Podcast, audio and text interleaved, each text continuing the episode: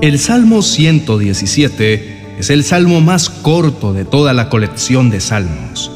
Entre los 150, este únicamente tiene dos versículos. Pero esto no le quita valor. Es un salmo muy hermoso que invita a todos los creyentes a alabar al Señor.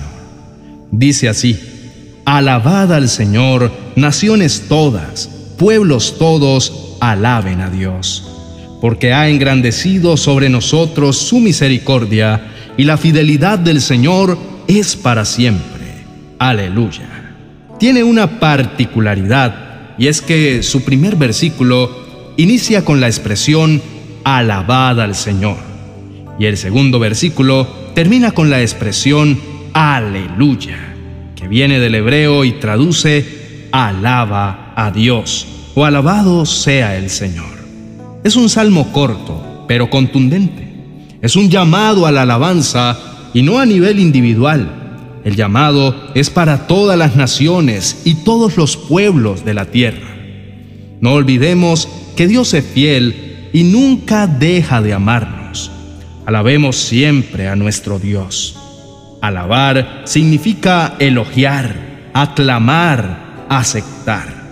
Así que cuando le damos alabanza a Dios, quiere decir que lo elogiamos, lo aclamamos y aceptamos su voluntad. La oración acompañada de alabanza activa el poder de Dios. Aunque a veces no entendamos lo que sucede, debemos tener una actitud de alabanza. La palabra de Dios dice que Él es santo y que habita en las alabanzas de Israel. A Dios le encanta que lo alabemos. Él mora en medio de la alabanza. Encontramos en la palabra de Dios una historia que narra el efecto que tiene la alabanza en medio de una situación difícil.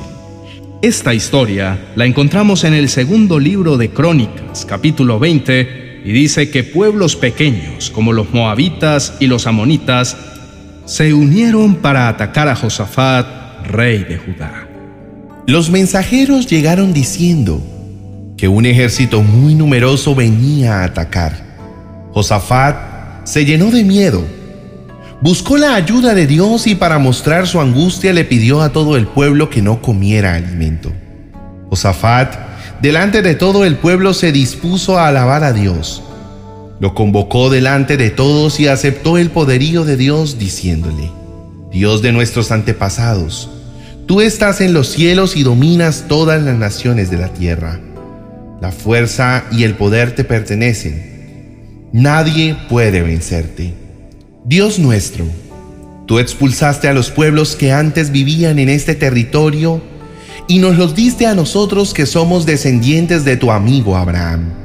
Señor de los ejércitos, de esa gente nos están atacando y nos quieren echar del territorio que nos diste. Dios nuestro, castígalos. Nosotros no podemos hacerle frente a un ejército tan grande, ni siquiera sabemos qué hacer. Por eso nos dirigimos a ti en busca de tu ayuda. De pronto el Espíritu de Dios les dio este mensaje. Rey Josafat y todos los que viven en Judá y en Jerusalén, Escuchen bien esto. Dios dice que Él peleará contra ese ejército tan numeroso, así que no se alarmen ni tengan miedo. Josafat actuó en forma sabia e inteligente. Apartó sus ojos de las circunstancias e invitó al pueblo a concentrarse en Dios a través de la oración y la alabanza. Él ni su ejército tenían las fuerzas necesarias para atacar a la multitud que venía contra ellos no sabían qué hacer. Por eso volvieron al Señor sus ojos. El rey reconoció que ellos eran muchos y que no podían hacerle frente solos. Reconoció que su enemigo era fuerte y numeroso.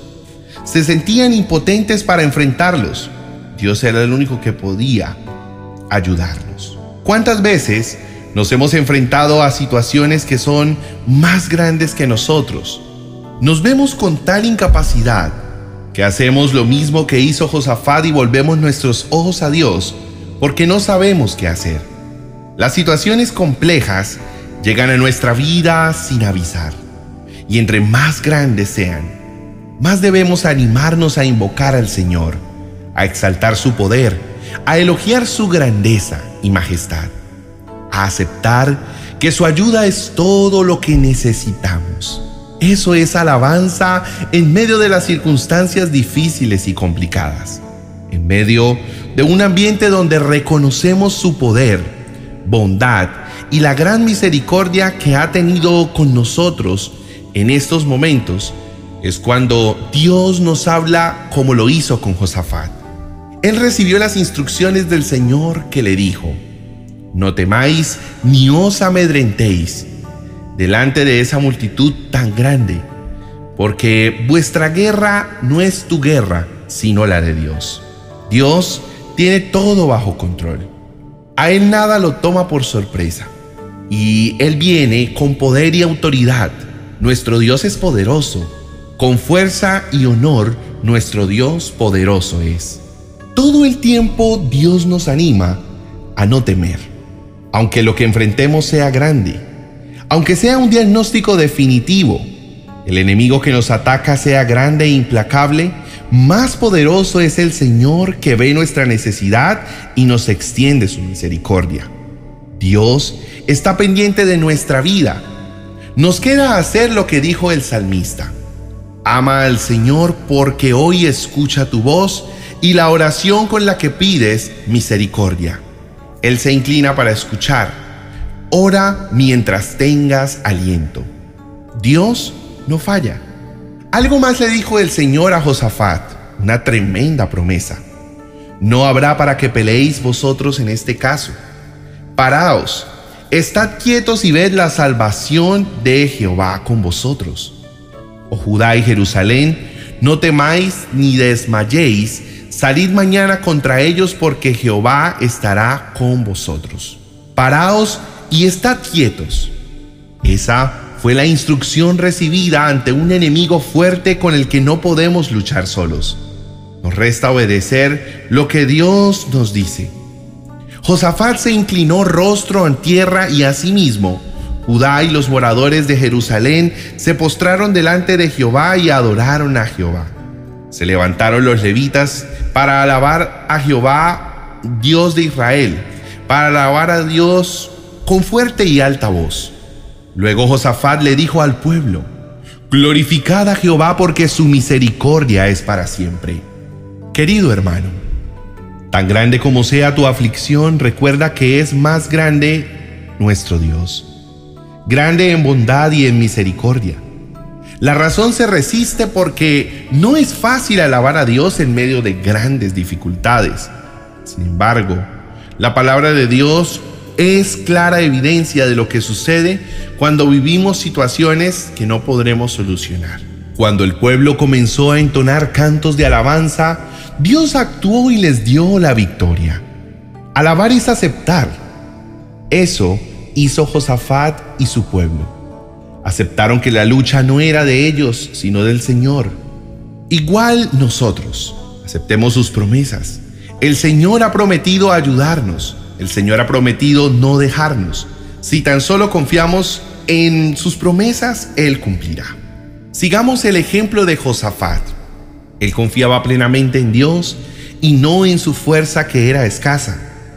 ¿Cuál lucha es la que hoy estás enfrentando? ¿Es tan grande que sabes que no puedes ir solo contra ella? Descansa en la palabra de Dios. El Señor obrará de manera incomprensible él mostrará su misericordia porque Él es Dios de misericordia. Acudamos ante el trono de la gracia para hallar su favor y su gracia. Dios conoce nuestro límite y Él es especialista en obrar en medio de los imposibles. Alabemos su nombre por su gran misericordia. Oremos. Amado Señor, hoy rendimos alabanzas a tu nombre.